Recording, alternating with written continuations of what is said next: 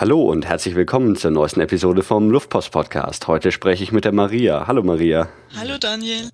Ja, ähm, wir sprechen heute über ein gar nicht so exotisches Land ähm, wie, wie sonst hin und wieder mal, sondern heute sprechen wir über England, stimmt's? Ja, genau. Ähm, das Lustige ist, du warst gerade in England und ich bin auch gestern Abend erst aus London zurückgekommen. Ähm, aber es soll heute eigentlich viel mehr um deine Reise gehen als um meine. aber wenn es dann um die Eigenheiten der Briten geht oder sonst was, kann ich, kann ich, ähm, kann ich vielleicht auch meine Erfahrungen noch, noch dazu erzählen. Genau. Ähm, wann, wann warst du denn in, in England unterwegs? Also ich war jetzt im April und im Mai in England unterwegs, ähm, volle zwei Monate. Okay, was hat dich dahin hin verschlagen? Es war eigentlich ganz äh, witzig, denn ähm, ich reise generell äh, sehr gerne und sehr viel. Ich wandere sehr gerne und ähm, das war auch sehr spontan die Idee, nach England äh, zu gehen. Ähm, ich war im, äh, äh, ich glaube Ende Januar auf der CMT in Stuttgart und äh, wollte mich eigentlich nur informieren über ähm, die Kanalinseln, über Jersey und Guernsey.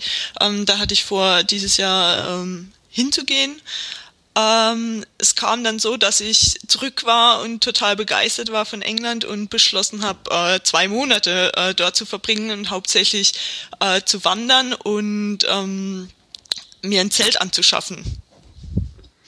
Okay, das heißt ähm, einfach einfach so wild drauf los dann mit einem Zelt nach nach äh, England geflogen, wahrscheinlich nach London und dann. Nee, gar nicht. Also ähm, wild drauf los. Ich musste mir erstmal alles besorgen. Ich hatte mhm. zuletzt vor drei Jahren äh, gecampt und ähm, war eigentlich gar nicht so der ähm, Outdoor-Mensch. Also ich habe schon viel gewandert, allerdings äh, immer so Tageswanderung mhm. und ähm, habe dann beschlossen, äh, mir alles Mögliche zuzulegen, also über Schlafsack, Rucksack, Zelt, Kocher, Packsäcke, ähm, Kompass, Karten, alles, was man so so braucht und ähm, habe dann mein Auto gepackt, weil ich habe beschlossen, äh, mit, mit, dem Auto hinzufahren, weil mich das, das ein bisschen flexibler äh, sein lässt und bin äh, über den Eurotunnel äh, von Calais nach äh, Dover.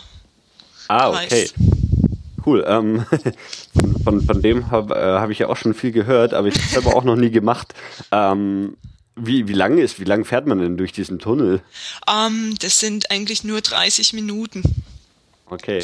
Also man muss rechtzeitig dort sein, weil die Abfertigung so ein bisschen länger dauert und man fährt da auch ewig äh, durch von, von durch eine ähm, so eine so, so Schleusen und man wird natürlich auch kontrolliert und ähm, da, dann kommt man auf so einen Parkplatz mit Anzeigetafeln, die einen dann auch noch den Weg weisen, aber auf diesem Parkplatz verbringt man dann auch manchmal eine Stunde und ja, also es dauert schon ein bisschen länger als dann die 30 Minuten Überfahrt. Okay. Ähm, was ich mich gerade frage, wie funktioniert denn da? Ich meine, in, in, Frankreich ist ja ganz normal ähm, Rechtsverkehr und in England dann Linksverkehr. Wie, wie funktioniert da die Umstellung? Die müssten ja irgendwie die, die Spuren kreuzen an irgendeiner Stelle. nee, eigentlich ähm, ist es, also da äh, der Eurotunnel dann doch schon so ein, ähm, also man fährt quasi auf der rechten Seite in den Eurotunnel rein, also in die Waggons und kommt eben auf der linken Seite in England wieder raus. Und äh, man hat eigentlich gar keine andere Wahl, ähm, als links zu fahren, äh, wenn man mal in, also wenn man Dover erreicht hat, weil man wird quasi direkt auf die Autobahn ausgespuckt und da natürlich auf die linke Seite. Okay. Ähm, aber man, also das Auto wird auf einen Zug aufgeladen, oder? Genau. Und man bleibt währenddessen im, äh, in dem Auto sitzen? Ähm, kann man. Man kann allerdings auch äh, ein bisschen rumlaufen, aber die, die Waggons sind sehr schmal und, und eigentlich, man sieht ja überhaupt nichts. Es ist relativ dunkel. okay. Ähm, also du, du hast irgendwie Campingausrüstung eingepackt? Genau. Ähm, und dann hattest du irgendein Ziel, wo es hingehen sollte, oder? Ja, äh, also ich hatte mir so grob überlegt, äh, wo ich hin möchte, äh, hatte mir so ein, ähm, ich habe auch mir ein ähm, so ein Garmin äh, GPS-Gerät gekauft und habe vorher schon ein paar Routen geplant, ähm, Wanderrouten und hatte mich auch informiert, wo es wo es gute Campingplätze gibt, Zeltplätze gibt und hatte eigentlich beschlossen, dass ich meine Reise in Cornwall beginne und mich dann so ein bisschen an der Westküste hoch äh, schaffe, also über über Wales noch und dann wieder zurück. Also das war so ein grob, grober Plan, aber ähm, im, im Endeffekt kam es natürlich anders, als ich als ich das geplant hatte. Okay, ein, eine Frage zum, zum Auto muss ich da noch stellen. Wenn du mit deinem normalen deutschen Auto auf, auf den englischen Straßen unterwegs warst, wie fühlt sich das so an? Also das fand ich ziemlich einfach. Also ich hatte überhaupt gar keine Probleme mit der Umstellung.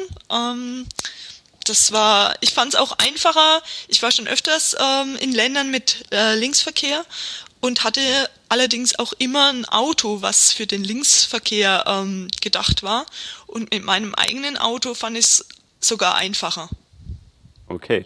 Ähm, war, war dann die Umstellung jetzt, wo du zu, zurückgekommen bist, war, war die dann schwer oder hat es auch einigermaßen geklappt? Ja, ich wäre gestern fast überfahren worden, weil ich als Fußgänger auf die falsche Seite geschaut habe, als ich die Straße überquert habe. Ja, das, äh, das ist eigentlich ganz witzig, weil ich überhaupt nie äh, in, die, in die Verlegenheit kam, auf der falschen Seite zu fahren in England. Allerdings, als ich zurückkam und einkaufen war, ist es mir jetzt schon zweimal passiert, dass ich falsch auf dem Parkplatz irgendwie äh, vor, vor jemandem stand mit meinem Auto und gedacht habe, was machst du denn da vor mir? Und dann, bis ich dann gemerkt habe, oh, das bin ja ich, die, die hier falsch ist. Okay. Ähm, wie kommst du denn auf die Idee, in England zu campen? Also wenn's, wenn ich mir Campingurlaub überlege, wäre wär England wahrscheinlich nicht so, so meine, meine erste Wahl irgendwie. Da regnet es doch immer. Nee, eigentlich nicht. Das müsstest du ja wissen, wenn, wenn du jetzt hier auch so lange auch dort warst. Also so. Ja, das stimmt schon. Jetzt die, die, die letzten Wochen und so war es eigentlich echt ziemlich schön. Ja. Teilweise sogar schöner als in Deutschland. Das ja, stimmt schon, ja. Auf jeden Fall. Also ich glaube, es ist auch wirklich nur so ein Gerücht, dass es in England immer regnet. Also was, was in England der Fall ist, ist, dass das Wetter sehr wechselhaft ist und dass es äh, äh, dass man quasi mit vier Jahreszeiten an einem Tag äh, rechnen muss. Ähm, aber äh, generell ähm, hatte ich jetzt im April fast immer Sonne. Also ich bin auch wirklich total braun gebrannt zurückgekommen. Niemand hat mir so recht geglaubt, dass ich in England war. Ähm, aber äh, ja, also das Wetter war super. Ich hatte in den zwei Monaten, glaube ich, tagsüber auch nur vier Regentage. Nachts war, hatte ich öfters mal Regen. Aber ansonsten äh, war das Wetter super. Und England, ähm, also gerade äh, ich war hauptsächlich auf dem Southwest Coast Pass unterwegs und äh, da bietet sich natürlich auch an zu campen, da ähm, die Küstenlinie, ähm, also ja, da es ist auch so, dass wenn man zwei Monate unterwegs ist, man äh, natürlich auch nur so ein beschränktes Budget hat und zwei mhm. Monate in einem Bed and Breakfast zu verbringen, ich glaube, da hätte ich wirklich ein Problem mit meinem Bank Bankkonto bekommen. Ja, gerade gerade England ist ja dann auch noch mal ein bisschen teurer als als man es vielleicht in, in Deutschland gewöhnt ist. Jetzt so gerade gerade wo irgendwie der der Euro relativ niedrig steht und und das das Pfund dadurch teurer ist. Ja, das stimmt. Also England ist wirklich nicht sehr, sehr günstig. Nicht mal die Campingplätze sind sehr günstig. Also ich hatte zwar das Glück, dass ich ein paar günstige gefunden habe, allerdings, ähm, also muss man schon so mit, mit elf Pfund muss man schon rechnen pro Nacht. Hm. Ähm, na gut, dann lass uns noch mal so ähm, an, einsteigen in Dover, als du, als du aus dem Tunnel rauskamst. Ähm, wie, wo, wo ging es dann erstmal hin? Du hast gesagt, du wolltest die Westküste hochfahren, aber warst jetzt dann erstmal ja ganz im Osten der Insel. Genau.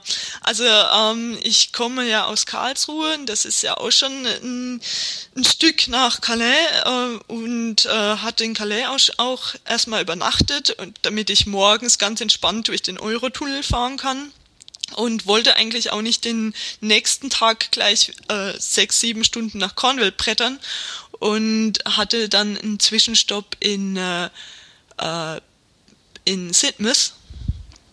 Genau, das ist in Devon und ähm, da ist auch schon der Southwest Coast Pass. Ähm, der beginnt in Poole und ähm, bin quasi dort gelandet und habe äh, gleich meine erste Wanderung unternommen. Okay, jetzt, jetzt, hast du zwei, zwei, dreimal den Southwest Coast Pass erwähnt. Äh, magst du kurz erklären, was, was der, der ist und wo der lang führt? Ja, gerne. Der äh, Southwest Coast Pass ist ein äh, National Trail, ich glaube auch der längste National Trail in, ähm, in England oder in Großbritannien. Äh, der ist 630 Meilen lang, also etwas über 1000 Kilometer. Äh, er führt hauptsächlich, äh, oder äh, was heißt hauptsächlich, er, haupt, also er führt durch vier Counties, ähm, Dorset, Devon, Cornwall und Somerset. Und ähm, der, der, also der meiste Teil davon ist in, äh, in ähm, Cornwall und in Devon. Genau. Okay, aber äh, ist das eine, eine, normale Straße oder? Nee, das ist ein Küstenwanderweg. Okay. Also das kann man sich allerdings nicht so vorstellen, dass es schön flach durch die äh, so an, an der Küste entlang führt, sondern das ist schon auch anspruchsvoll. Also es geht immer hoch und runter und ich glaube sogar gelesen zu haben, dass wenn man den gesamten Southwest Coast Pass äh, abgelaufen ist, dass man dreimal den Mount Everest bestiegen hat. okay. ähm, und wie, wie machst du das dann mit deinem Auto? Also der, der ist dann rein für, für Wanderer. Genau. Also da äh, durch, der, schon alleine aufgrund der ganzen ähm, Styles und Gates, die man passieren muss, äh, ist es für Radfahrer zum Beispiel auch schon gar nicht geeignet. Hm, okay. Ähm, ja, hast du dann, dann dein Auto irgendwie irgendwo stehen lassen und ab da, ich meine, 600 Meilen, das ist, ist bist ja auch irgendwie ein paar Wochen unterwegs. Klar, also ich muss auch da sagen, also ich bin natürlich nicht den gesamten Weg mhm. gelaufen, sondern ich habe mir so ein bisschen die Rosinen rausgepickt ähm, und ich wollte ja auch noch mehr sehen als äh, nur Cornwall und Devon. Ähm, ich glaube, ich bin ähm, glaub, 300 oder 400 Kilometer äh, des Weges gelaufen, also ein Drittel davon. Genau, und da, äh, das habe ich meistens so gemacht, dass ich äh, mein Auto, äh, also dass ich mir den Campingplatz gesucht hatte und dann eben die Strecke, die Tagesstrecke gelaufen bin. Entweder hatte ich, habe ich das zu einem Rundweg gemacht, also ich hatte auch ganz viele Karten dabei, ähm, oder ich habe die öffentlichen Verkehrsmittel genutzt und bin quasi zum Endpunkt gefahren mit dem Bus und bin dann zurückgewandert. Okay. Ähm, also jetzt nur, nur nochmal, um das so geografisch so ein bisschen, bisschen einzuordnen, wo wir uns auf der Insel befinden. Ähm, wir sind dann so im, wie, wie der Name schon sagt, ganz im, im Südwesten der Insel. Genau. Und ähm, da hat äh, hat die nochmal so, ja, ich weiß nicht, so, so einen Ausläufer quasi oder so, so eine, eine riesige Landzunge oder ich weiß genau, nicht. Genau, so eine Halbinsel. So, genau, so. genau. Aber das gehört noch nicht zu Wales, oder? Nee, noch nicht. Also Wales äh, fängt ja direkt über dem Bristol Channel an. Mhm. Und äh, in Wales war ich allerdings auch. Also da, äh, ich bin quasi so entlang der Küste hoch nach äh, in die Brecon Beacons, das ist schon in Wales, ähm, und nach Pembrokeshire, da, da gibt es auch einen ganz tollen Küstenwanderweg.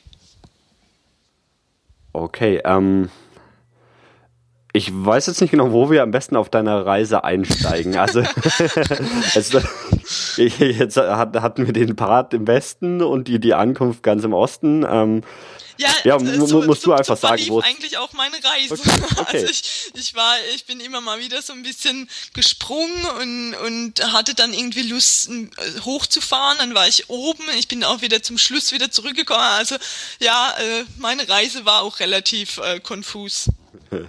dann, ähm, dann, dann such doch einfach mal, mal ein, eine, einen Punkt aus, über, über den wir dann als nächstes sprechen. ja, also ähm, wir können gerne beim ähm, bei Devon und Cornwall bleiben. Mhm. Das, also Devon und Cornwall sind was Counties, oder? Genau. Und also quasi, ja, ich weiß nicht, wie man das auf Deutsch übersetzen ja, würde. Bundesländer, wobei Bundesländer, ja. Also, ein äh, bisschen kleiner wie Bundesländer oder so. Genau. So Regierungsbezirke, ich weiß nicht genau. Und die, die, diese, diese Landzunge da ganz im Südwesten besteht eben aus diesen beiden Counties. Genau. Hauptsächlich, also die Landzunge selber hauptsächlich aus Cornwall, mhm. aber ähm, Devon liegt eben direkt daneben und es ist auch so ein bisschen so eine kleine Rivalität zwischen beiden zu spüren. Ähm, wer jetzt das beispielsweise den besten Cider macht, wer jetzt äh, die besten äh, Cream Teas macht. Das ist schon ganz witzig. Okay. Und bist du dann erstmal ganz raus auf die, auf die Landzunge gefahren, um dann quasi wieder dich ins Landesinnere vorzuarbeiten oder andersrum? Nee, also ich habe äh, im Süden also ich bin im, im Süden gestartet und bin dann quasi außenrum. Also es ist ah, okay. äh, wirklich so, so von, von rechts nach links oben äh, und wieder zurück. Ah, okay. Genau. Ähm, wenn, wenn, wenn man da so lang wandert, ähm, das Geht aber, wandert man da an den, den Küsten entlang oder im Landesinneren? Nee, nur an der Küste. Also die, ah. die Wege sind auch sehr ausgesetzt teilweise. Da muss man so, so ein bisschen schwindelfrei sein. Das heißt ein bisschen, also manchmal muss man ein bisschen mehr schwindelfrei sein. Ähm, und natürlich, wenn es jetzt sehr neblig ist oder sehr windig, was oft der Fall ist in England, ähm, muss man schon ein bisschen vorsichtig sein, gerade wenn es äh, wirklich direkt an der, an der Klippe entlang geht. Okay. Ähm, ich, in meiner gesamten Zeit, wo ich jetzt in, in England war, war ich nie an irgendeiner Küste. Das heißt, ich habe ähm, das nie gesehen. Ich war aber in Irland an, an der Küste und habe da eben so, so diese typisch irischen Klippen und sowas gesehen. Muss man sich das in, in ähm, England auch so vorstellen? Ja, also ich war auch schon in Irland. Ähm, allerdings war ich da nicht wandern es ist schon schon so ähnlich, klar. Also eine Klippe ist halt eine Klippe. Ähm, also äh, es, es ist ähm, schon sehr wild und sehr rau, teilweise äh, auch sehr sehr steinig und sehr felsig und ähm, man braucht auch auf jeden Fall äh, ne, so, so Wanderstöcke. Also würde ich jedem empfehlen, ähm, da es dann doch schon manchmal sehr sehr steinig ist und der Untergrund ähm, auch ein bisschen rutschig. Und ja, also man hat halt immer das, das Meer äh, links oder rechts neben sich und äh, da weiß man dann auch, dass man richtig ist. Ähm, ja, und äh, dann geht's halt hoch und runter und äh, aber es ist immer sehr, sehr schön. Okay, ähm, gibt's gibt's jetzt zu, zu diesem oder ähm, warst dann auch auch in irgendwelchen Städten unterwegs oder oder hauptsächlich in der Natur? Nee, also hauptsächlich in der Natur. Es ist auch, also ich war jetzt zwei Monate ähm, hauptsächlich alleine unterwegs. Man trifft natürlich schon andere Wanderer und auch auf dem Campingplatz mal Leute. Allerdings ist man eigentlich hauptsächlich alleine. Gerade im April und Mai sind keine Schulferien. Es gibt zwar zwei Bank Holidays, da wird es dann schon ein bisschen ähm, befüllter. Ähm, aber äh, ansonsten ist man da ja sehr äh, sehr naturverbunden. Ich war einmal in Exeter ähm, bei sehr schönem Wetter und natürlich war die Stadt überfüllt und das war dann auch so ein richtiger äh, Schock für mich, so viele Leute auf einmal zu sehen und, und ja, also nach so langer Zeit, das war dann doch schon ein bisschen schwierig. Ich, ich wollte gerade sagen, so, so, so richtig viele große Städte gibt's da auch gar nicht, oder? Ähm, es geht, also natürlich äh, nicht so groß wie München. Ähm, allerdings, es gibt schon schon größere Städte, ähm, wie, wie also Exeter ist ja zum Beispiel auch äh, jetzt hm. nicht sehr sehr klein. Ähm, ja, aber äh, das war eigentlich auch gar nicht so mein, mein Ziel, jetzt Städte ja. zu, zu besuchen. Ich war auch ja meistens im Wanderer-Outfit, da fällt man dann doch schon ein bisschen auf. Ähm, wie ist da, wer, wer, ist denn dann auf den Campingplätzen, wenn sind, sind das irgendwie englische Touristen, die die Urlaub im eigenen Land macht, oder sind das irgendwie Leute aus anderen Ländern, die die auf die gleiche Idee gekommen sind wie du? Nee, also äh, ich muss auch sagen, dass ich fast immer allein auf den Campingplätzen war, weil die Engländer wirklich nur äh, auf Campingplätze gehen oder überhaupt campen, wenn, wenn Ferien sind. Mhm. Das war, fand ich so ein bisschen befremdlich.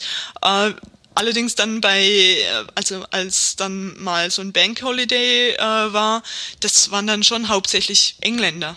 Also andere Nationalitäten habe ich selten getroffen.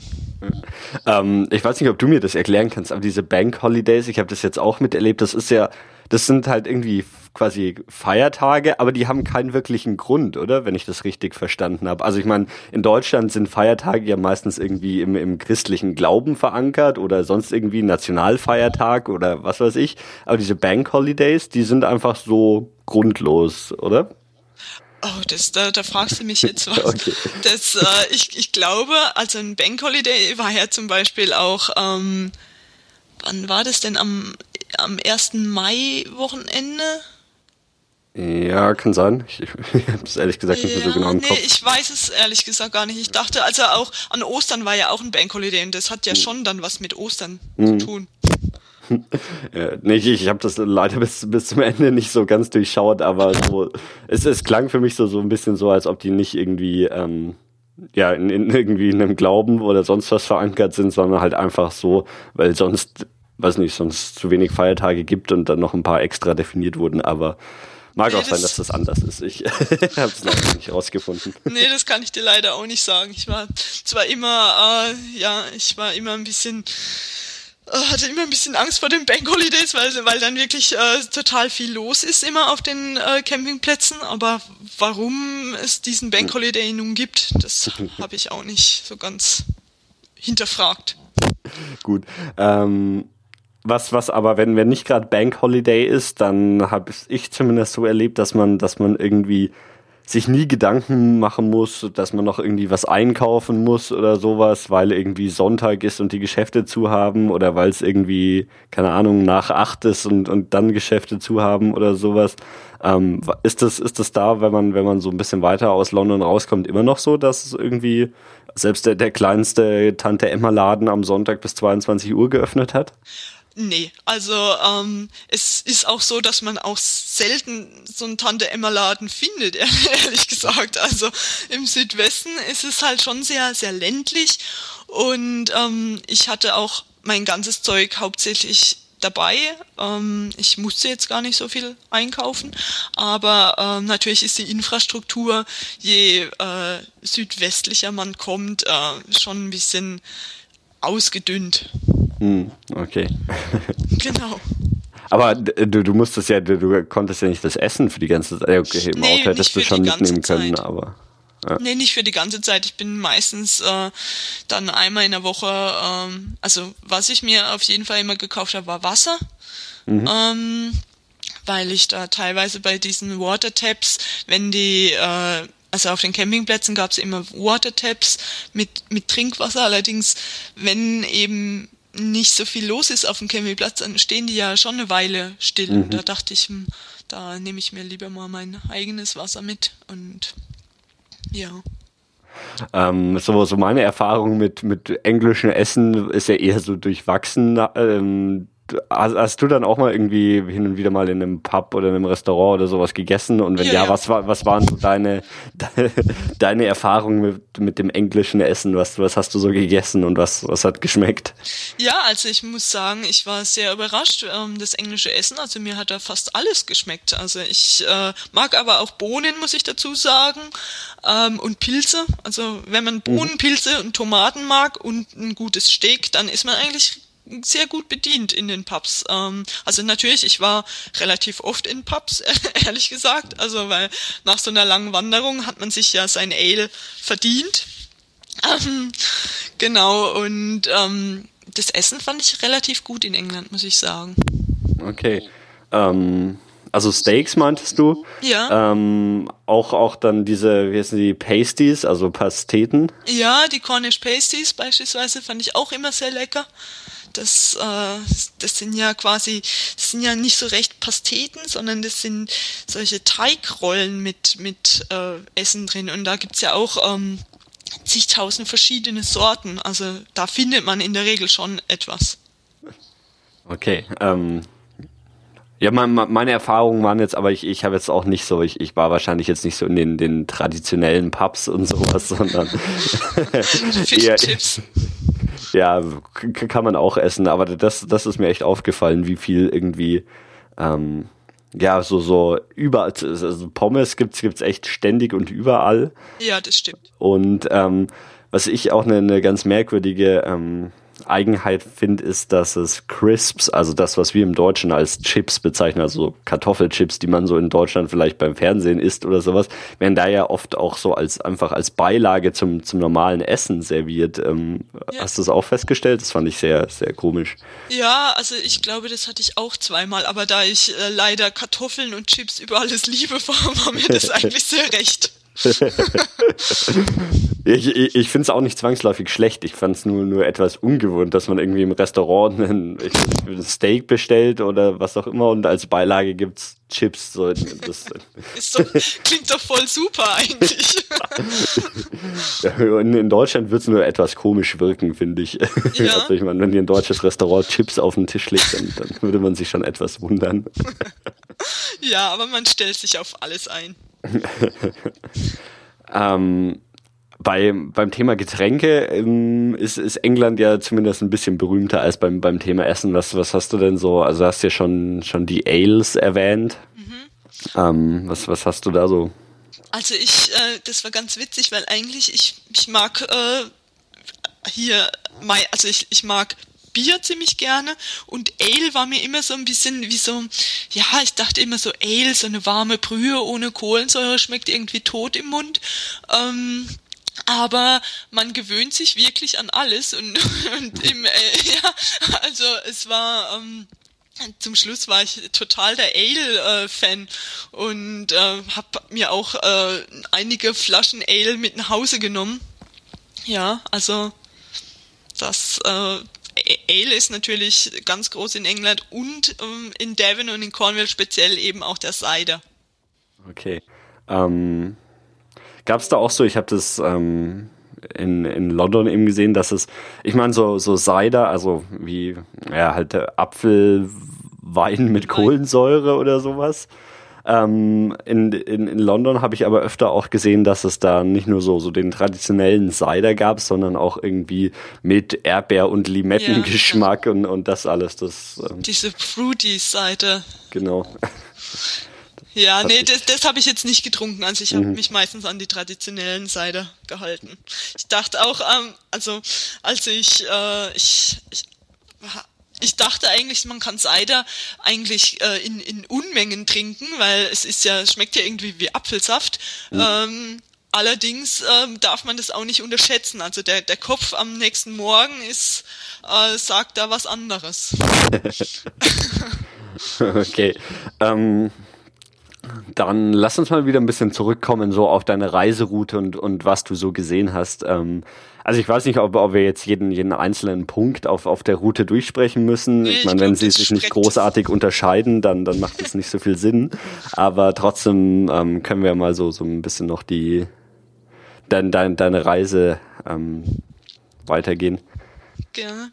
Also ähm, ich ähm, habe mich dann quasi, äh, also ich habe auch ganz viele Leute getroffen, die ich dann eben auch gefragt habe, äh, welche Küstenabschnitte sich besonders lohnen und ähm, habe mir dann quasi so den, den, den Weg gebahnt. Was ich, äh, was für mich relativ neu war äh, beim Wandern, war ähm, die Begegnung mit Kühen und Pferden und Schafen. Ähm, da man eben durch diesen äh, Countryside äh, and Rights of Way Act dazu gezwungen wird, äh, durch Kuhfelder zu laufen. Das ist natürlich in Deutschland nicht so üblich, aber äh, in England muss man das quasi machen, um weiterkommen zu können. Ist, dann, ist das dann quasi ein offizieller Wanderweg, der durch, durch irgendwie die, die Weide gelegt wurde? Genau. Oder? Nee, also eigentlich ist es andersrum. Eigentlich gab's die, die, oder die private Weide mhm. ähm, schon und ähm, man hat dann eben gesagt, um dieses Wandernetz äh, auszuweiten, beziehungsweise das sicherzustellen, ähm, dass die Wanderer da, da äh, weiterkommen, ähm, gibt es oder sind die Bauern dazu verpflichtet, so einen kleinen Pfad durch die Weide zuzulassen. Ähm, und dieser Countryside and Rights of Way Act gilt dann wirklich auch nur für diesen Pfad. Also man darf da nicht dann so quer über die, die, die Weide streunen und sich da mal alles schön angucken, sondern man bleibt wirklich dann auf diesem Pfad, bis man durchs Gatter wieder durch ist. Okay. Und dann hattest du viele Begegnungen mit Kühen und Schafen. Ja, also und es äh, hat auch am Anfang ein bisschen Überwindung gekostet, denn äh, wenn man mal auf, also wenn man vor so einem Gatter steht mit 300 Kühen ähm, auf der der Weide, dann die einen neugierig angucken und Kühe sind wirklich sehr neugierig. Ähm, dann wird einem schon ein bisschen an, anders. Auch teilweise ähm, haben die Bauern, äh, die Bauern sind, äh, haben die Erlaubnis, äh, junge Bullen auf die Weide zu stellen, wenn sie nicht älter als zehn Monate sind. Ähm, aber ja, also es ist halt schon, wenn man so ein, so, so ein paar Bullen dann auf der Weide sieht, die ja auch jetzt nicht mega klein sind mit ein paar Monaten, ja, dann pff, muss man schon ein bisschen durchschnaufen. Also ich musste ein bisschen durchschnaufen, bevor ich mich getraut habe, drüber zu gehen. Also am Anfang habe ich mich das auch überhaupt gar nicht getraut. Am Anfang ähm, habe ich dann wirklich überlegt, ob ich nicht die Straße äh, nehme.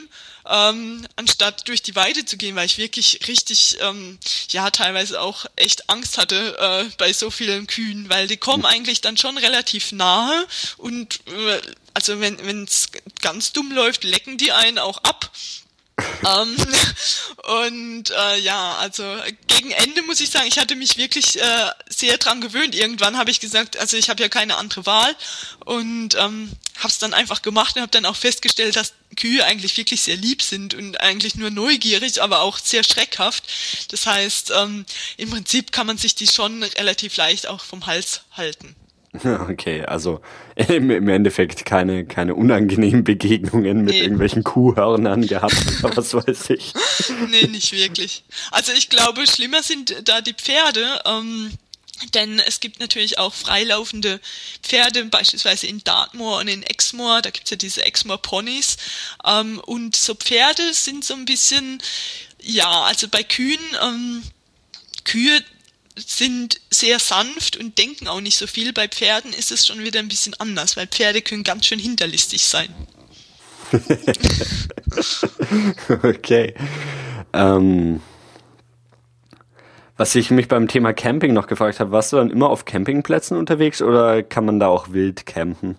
Also Wildcampen ist offiziell ähm, verboten in England. Mhm.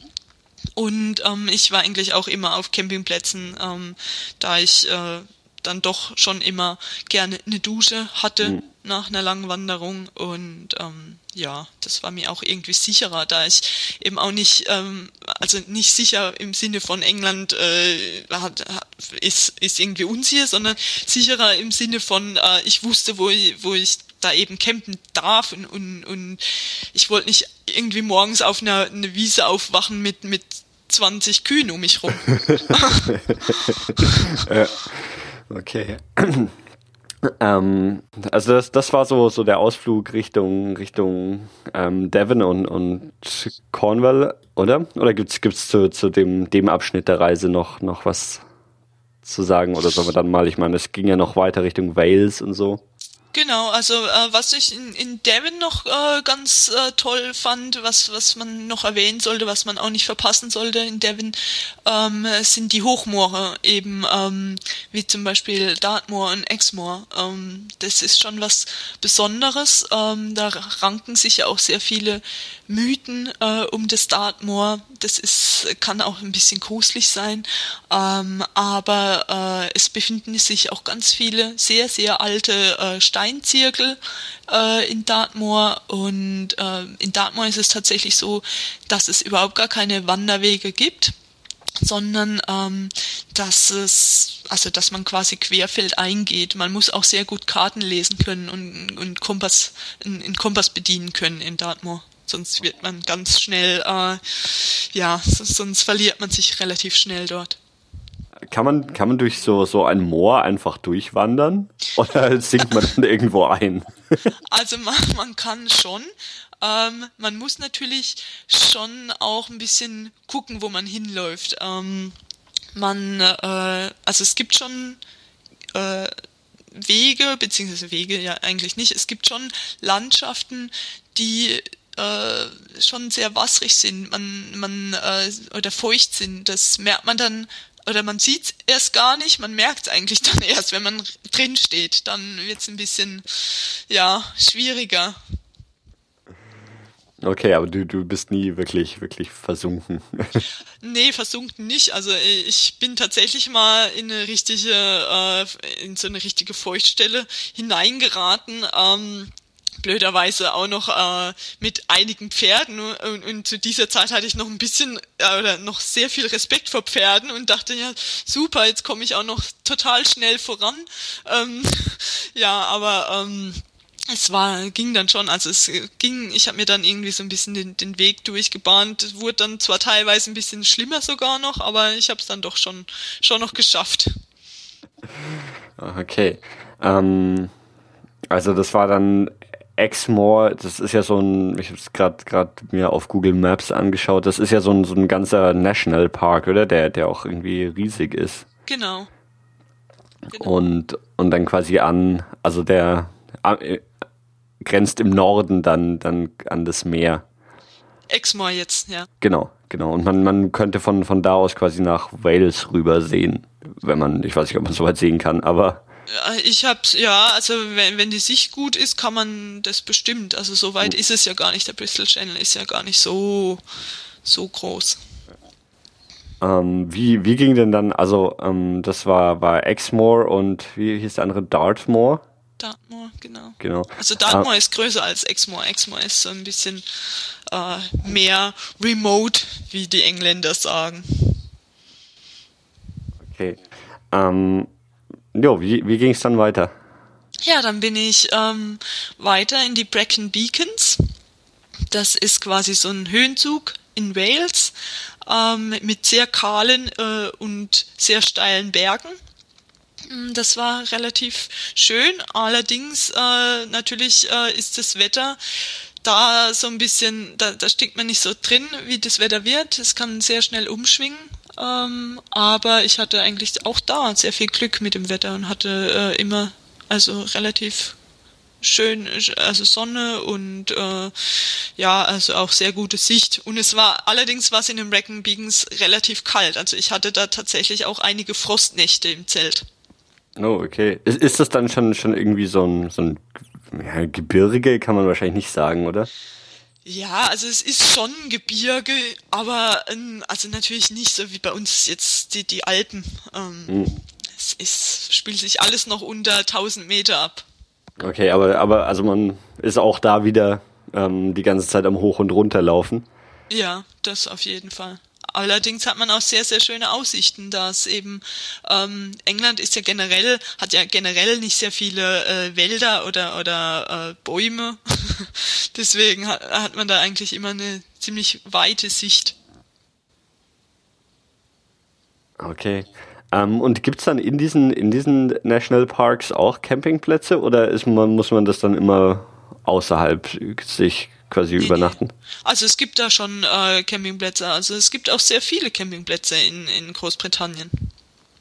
Also es ist jetzt nicht so, dass man äh, sich die zusammensuchen muss, sondern es gibt auch ganz viele ähm, Bauern, die äh, ein Feld quasi ähm, ein Feld äh, umgewandelt haben in, in einen Campingplatz und dann, äh, also man, man, wenn man durch die, die Lande fährt, äh, sieht man immer irgendwelche Anschläge an den Bäumen oder an den Zäunen, äh, Campsite hier und so weiter. Also das klappt schon. Man findet immer irgendwas. Okay, und ja, das hatte ich mich nämlich gefragt, wie, wie wenn kaum einer campen geht, wie, wie das dann funktionieren kann. Aber wenn es jetzt nicht so der Campingplatz als als eigenes Geschäft ist, sondern der Bauer noch eine Wiese ja. übrig hat, dann, dann kann das natürlich funktionieren. Ja, also es ist auch, äh, das habe ich mich auch teilweise gefragt, es gibt äh, ganz viele Campingplatzbetreiber, die einfach von, von dem Camping leben und eben auch äh, meistens auch noch so eine kleine Farm dabei haben. Allerdings, ähm, ich frage mich da auch, äh, wie die äh, über, übers Jahr kommen, wenn, wenn eigentlich ähm, ich, also die bauen auf die Sommerferien, wenn, mhm. wenn die Leute eben campen, aber was die sonst so tun, hm. Ähm, also wenn es zu viele Campingplätze gibt, war, war das nie ein Problem, irgendwie einen, einen Ort zum, zum Übernachten zu finden? Nee, gar nicht. Okay. Hast du das dann im Vorfeld schon rausgesucht, so morgen will ich bei dem Campingplatz sein und so weiter oder einfach, einfach irgendwie drauf losgefahren und Nee, also teils, teils. Es war natürlich, äh, es ist irgendwie beruhigender, wenn man äh, einen Campingplatz hat und da dann beschließt, äh, zwei Tage zu bleiben mhm. und äh, dann drauf loszuwandern, weil ich, ich hatte nie äh, oder ich habe nie auf die Uhr geguckt beim Wandern und so konnte es schon sein, dass ich äh, sehr spät äh, eben zurückkam. Und ähm, wenn man dann natürlich schon einen Platz hat zum Schlafen und weiß, da, da steht ein Zelt, da muss man sich nur noch reinlegen, ist es natürlich beruhigender, wie wenn man dann noch hier auf Achse gehen muss und einen, ja. Campingplatz suchen muss. Also ich hatte meistens äh, dann schon äh, mein Zelt aufgebaut und bin, bin dann ähm, morgens gleich los. Okay. Hattest du auch mal so beim, beim Campen so so das typische Camping-Erlebnis, dass irgendwie alle deine Sachen nass sind und, und irgendwie, ja, dass man dann selbst im Zelt irgendwie Wasser reingelaufen oder sonst was? Nee, also ich muss sagen, ich hatte auch ein sehr, sehr gutes Zelt. Ich bin äh, total begeistert davon. Ähm, was äh, oft der Fall war im April, äh, wenn bei, bei den Fro Frostnächten, mh, mm, dass man das Problem hat mit der Kondensation. Ähm, und so hatte ich manch, manchmal bin ich morgens echt in der Tropfsteinhöhle äh, wach geworden durch, durch meinen Atem, der eben so viel wärmer ist.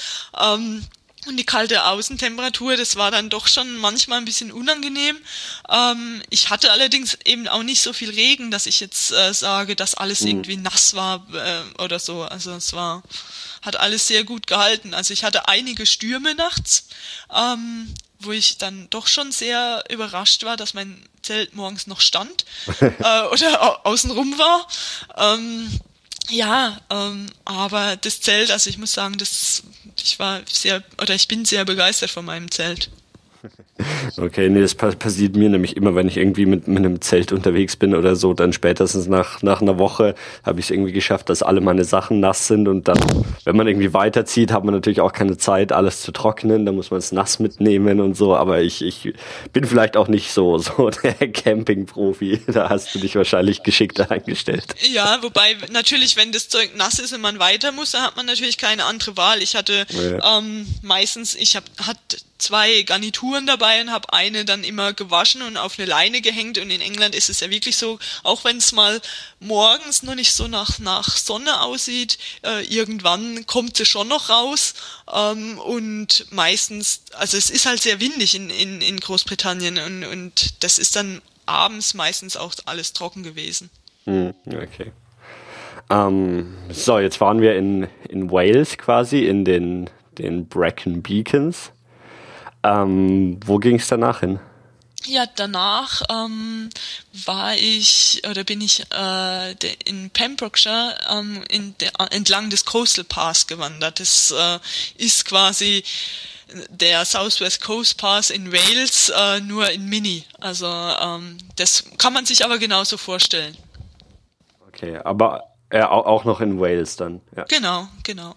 Also da war ich aber auch nur einige Tage und ähm, wollte eigentlich nach Snowdonia hochfahren. Ähm, das war aber, ich, ich hatte mich dazu, ich hatte mich dann äh, jedoch äh, dazu entschieden, nicht hochzufahren, weil das Wetter dann tatsächlich relativ schlecht wurde und auch äh, Hagelschauer und ähm, äh, richtig Schneeschauer äh, vorausgesagt waren für Snowdonia. Und da dachte ich dann, ja, gut, das hebe ich mir vielleicht für ein andermal auf. Genau, also ich bin dann auch zurück äh, in die, äh, wieder nach England gefahren, in die, in die äh, Cotswolds. Ähm, das ist ganz witzig. Ich weiß nicht, ob du schon mal davon gehört hast, von den Cotswolds. Die ähm, sind quasi östlich von Bristol und äh, das ist eigentlich ganz lustig. Das sind, man kann sich das, also die Cotswolds so vorstellen, ähm, dass da ganz viele Redgede äh, redgedeckte Häuser stehen und es ist eigentlich wie, wie in so einem Film, also wie, eigentlich wie so in, in so einem Märchen, wie man sich das so vorstellt. man, man kommt sich vor wie in so einem Spielzeugland, äh, weil alles so übertrieben süß ist und aber es äh, ist ja also ist auf jeden Fall äh, nett gewesen. Auch die die Namen von den Ortschaften wie Burton on the Water, also es ist alles sehr ja also wie so wie so ein Märchen. Man kommt sich vor wie ein Märchen. Ähm, was, was ich festgestellt habe, so in, ähm, in den äh, Vororten von London, da war das teilweise auch so, dass das alles ähm, ja fast schon wie, wie eine Filmkulisse aussah, weil alles so, so unendlich äh, krass gepflegt war. Also da hatte wirklich jeder in seinem Garten so so einen grünen Golfrasen und dann also so da, keine Ahnung, da, da lag nichts, also kein kein kein Fitzel Kaugummipapier oder sonst was auf der Straße und es war wirklich alles immer so, so ähm, extrem gut rausgeputzt und und alles alles so so hergerichtet wie wenn keine Ahnung, wenn, wenn Nationalfeiertag wäre oder hier gerade irgendwie ein Klischeefilm über England gedreht werden soll und so war das da tatsächlich, wenn man irgendwie durch solche Vororte gelaufen ist. Ja, doch. Also das ist in Cornwall in Devon nicht so. Ähm, da ist es schon relativ wild und man, man mhm. äh, lässt auch die, die Gärten Gärten sein. Ähm, aber eben in, in, in den Cotswolds, ähm, da wohnen eigentlich auch sehr betuchte äh, Leute ähm, und die äh, haben natürlich schon alles gepflegt, beziehungsweise die lassen natürlich pflegen, aber mhm. ähm, das ist schon sehr äh, filmreif. okay, ähm, also die sind quasi da, wo, ähm, wie sagt man, wo, wo der Bristol Channel ins Land reinläuft, oder wieder? Also da, wo. Ja, also der, der so von Bath nach ähm, äh, ich weiß nicht genau, wie man das ausspricht, äh, Chester oder so irgendwie. Ähm, ja, also es ist, geht quasi von Nord nach Süd. Hm. Ja, das mit der Aussprache ist ja auch so noch so eine Sache. Irgendwie denkt man so, ja, man, man kann ja Englisch, ähm, man, ähm, man kann sich dann da verständigen, aber irgendwie ähm, Gerade diese ganzen Orte mit, mit ihren Nachsilben, wie mich Chester, Leicester, Shire oder Share und so, wie man das ausspricht. Also teilweise ähm, fand ich, stand man dann schon irgendwie, oder Leute sagen Ortsnamen und ich, ich habe einfach nicht verstanden, was die meinten. Und als ich es dann geschrieben gesehen habe, ähm, ähm, erst dann habe ich, hab ich irgendwie verstanden, wovon die, die überhaupt sprechen. Also das ist schon mit der Aussprache teils lustig. Ja, das stimmt schon. Also, aber man, auch da, man, man gewöhnt sich äh, daran, auch mit diesem, ähm, ich hatte mal tatsächlich einen, einen deutschen Wanderer getroffen und habe ihn gefragt, wo er herkommt. Und er meinte, ja, aus Plymouth. Und ich nur so, aus Plymouth? Bis mir dann aufging, äh, dass er Plymouth meint. Mhm. Ähm, und äh, ja, also das ist klar. Also wenn man es natürlich nur nur hört, ähm, es gibt auch in äh, in Cornwall ist es äh, ein Ort, der heißt äh, Mauseloch, also a Mouse Hole. Oh. Ähm, aber man spricht's Morsel aus. In, ja. Das ist dann schon klar. Also man muss es halt einmal gehört haben von einem Local, äh, um zu wissen, wie man es ausspricht. Ja, und irgendwie, es, es gibt tatsächlich auch, ja, es, es gibt halt auch keine, keine Möglichkeit, wie man sich das irgendwie herleiten könnte. Also so klar weiß man dann irgendwie, wie man diese, diese Nachsilben, dieses Chester und so weiter ausspricht, aber irgendwie, ja, oft, oft hat man einfach keine Chance rauszufinden, wie, wie man jetzt den, den Ort wirklich aussprechen soll. Ja. okay, ähm, also jetzt, jetzt waren wir, waren wir in Wales, dann, dann wieder zurück aus Wales. Ähm, wo befinden wir uns ungefähr auf deiner Reise so zeitlich? Also du warst ja zwei Monate lang unterwegs. Genau. Also das hatte ich äh, so nach fünf Wochen, also jetzt sind wir quasi so fünf Wochen weit. genau. Und okay. ähm, wo, wo ging es danach hin? Ähm, das war eigentlich ganz lustig, weil ähm, ich äh, dann irgendwie beschlossen habe, nach Belgien äh, zu fahren äh, und vielleicht meine Reise in äh, Frankreich äh, fortzusetzen. Ähm, das, das heißt, ich bin wieder nach Dover, äh, diesmal mit der Fähre äh, rüber nach Belgien äh, und war dann tatsächlich eine Woche in Belgien und in der Bretagne ähm, bekam allerdings dann doch schon äh, wieder Fernweh nach England und bin dann tatsächlich wieder zurück und bin, bin dann, also es war wirklich total kon konfus, was ich allerdings äh, sehr genossen habe, dass ich eben so spontan bin und, und das auch machen kann, ohne dass mir irgendjemand dazwischen redet, sondern ich habe einfach gemacht, was ich irgendwie, wo, wo, wonach mir der Sinn stand. Ähm, ja, mit der Folge, dass ich dann die letzten zwei, drei Wochen äh, in äh, Devon verbracht habe. Okay, also wieder da, wo, wo, wo du schon mal warst und genau. wo, wo, wo du weißt, dass es dir gefällt. Ja, ja, also es war wirklich so. Also das, äh, was auch viel äh, vom Land ausmacht, sind auch die Leute. Also die Engländer an sich sind sehr, sehr nett und sehr, sehr hilfsbereit und ähm, das fiel mir auch vor allem beim, beim Wandern auf. Man ähm, wenn man jemanden trifft, einen anderen Wanderer, äh, in Deutschland ist es oft so, dass da niemand stehen bleibt, sondern Deutsche sind sehr fokussiert auf das Wandern und auch auf die Zeit und ähm, ja, in dem Führer steht, man, man braucht zwei Stunden für diese Wanderung. Ich bin jetzt bei einer Stunde 50, ich muss mich jetzt sputen. Ähm, sowas gibt's natürlich in England nicht. Also man, man bleibt stehen, teilweise spricht man, und, und wenn es nur fünf Minuten sind, aber ich hatte auch Begegnungen, da, da stand ich zwei Stunden mit jemandem rum und, und habe äh, einfach nur erzählt und, und sind dann irgendwie weitergelaufen, jeder in seine Richtung. Und das ist schon sehr englisch. Also dieses äh, having a chat ist, ist schon, äh, das ist wirklich sehr wichtig für, für Engländer. Mhm. Okay, ähm, da, dann haben wir jetzt so, so, so grob dein, deine Route einmal irgendwie nachverfolgt, genau. oder? ja, eigentlich schon. ähm, hättest du auch mal Lust, zum Beispiel, also ich meine, du, du warst jetzt so, so hauptsächlich dann im, im äh, Südwesten der, der Insel ähm, und, und Wales halt. Hättest du auch noch mal Lust, irgendwie zum Beispiel äh, Richtung weiter Richtung Norden, also irgendwie Manchester und die Gegend oder dann gleich Schottland dir, dir anzuschauen? Oder, oder ist so England, Südengland dein, dein Favorit? Also ich war auch schon in Schottland äh, vor drei vor drei Jahren oder vor vier Jahren. Ähm, und ja, Schottland ist natürlich auch toll. Also ich dachte eigentlich auch, dass ich auf meiner Reise noch Lake District äh, mitnehme. Ähm, war mir aber allerdings dann auch zu weit nördlich. Ich habe insgesamt 8000 äh, Kilometer verfahren mit dem Auto und irgendwann hatte ich dann auch echt keine Lust mehr. Mhm. Ähm, also ich bin jetzt sogar im Juli, äh, fliege ich nochmal ähm, nach Snowdonia hoch, was ich ja eigentlich äh, eingeplant hatte und nicht ge getan habe. Das hole ich jetzt nach im Juli. Ähm, und äh, klar, also äh, ich werde mit Sicherheit auch noch mal äh, mehr in den Norden gehen. Also England ist ja ist ja noch eine Weile da. ja, wer, wer, weiß, ob es dann für, für ja, EU-Bürger noch so brauch. einfach ist, einzureisen.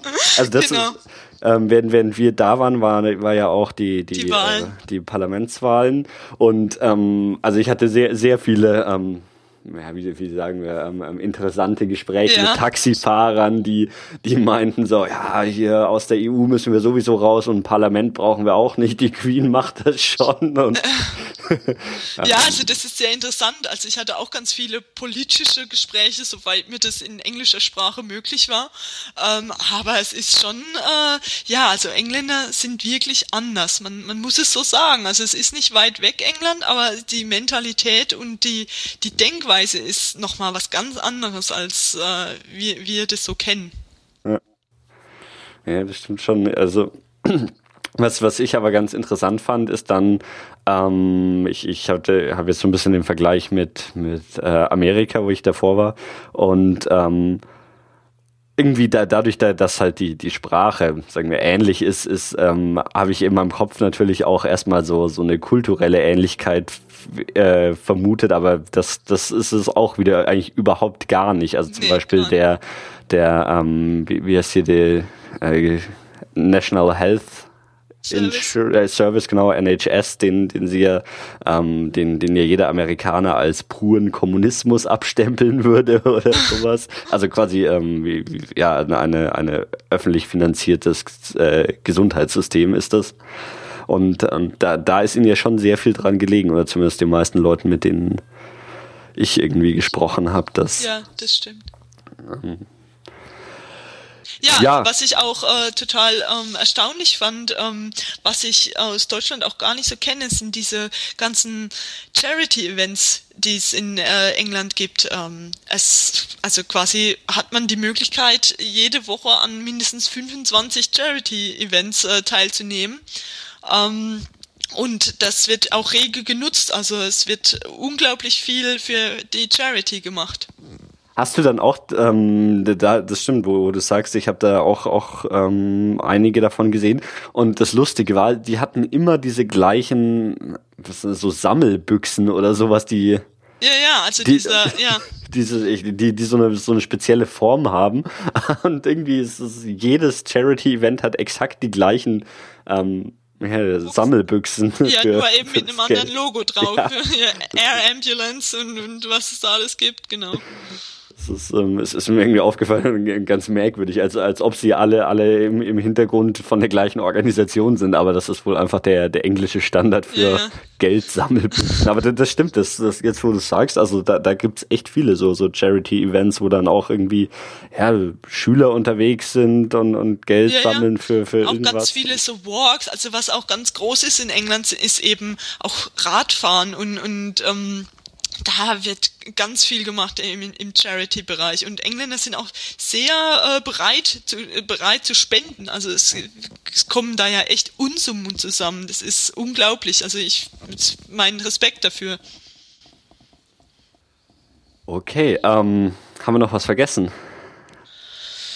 Äh, nö, eigentlich glaube ich.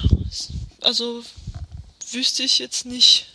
Alles klar. Ähm, dann möchte ich am Schluss noch mal ganz kurz darauf hinweisen. Ich hatte, jetzt, ich kann mich gar nicht mehr erinnern, wie lange es her ist, vor zwei Jahren ungefähr, eine Episode über London ähm, aufgenommen. Also wer, wer das auch noch im, im Anschluss was zum, zum Stadtleben in, in England hören will, kann, kann sich im Anschluss noch die alte London-Episode mit anhören, die ähm, deckt dann auch so, so eher das, was, was ich jetzt in den letzten Monaten erlebt habe, ab wahrscheinlich. Aber ich fand es auf jeden Fall sehr interessant von, von dir zu hören, weil ich, ja, wie gesagt, England, also wenn es beim Thema Camping wäre, wäre jetzt England nicht das, das erste Land, was mir in den Kopf gekommen wäre, aber ähm, man lohnt sich.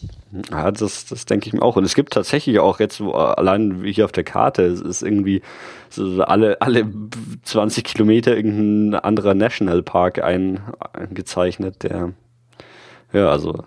Ja, also man hat auf jeden Fall ähm, sehr viele Möglichkeiten dort äh, zu campen und es gibt wirklich sehr viele ähm, diese, ähm, äh, wie nennen sie diese AONB, diese Out, äh, Areas of äh, Outstanding Beauties in England. Mhm. Ähm, und ähm, also es ist dann auch tatsächlich sehr schön dort.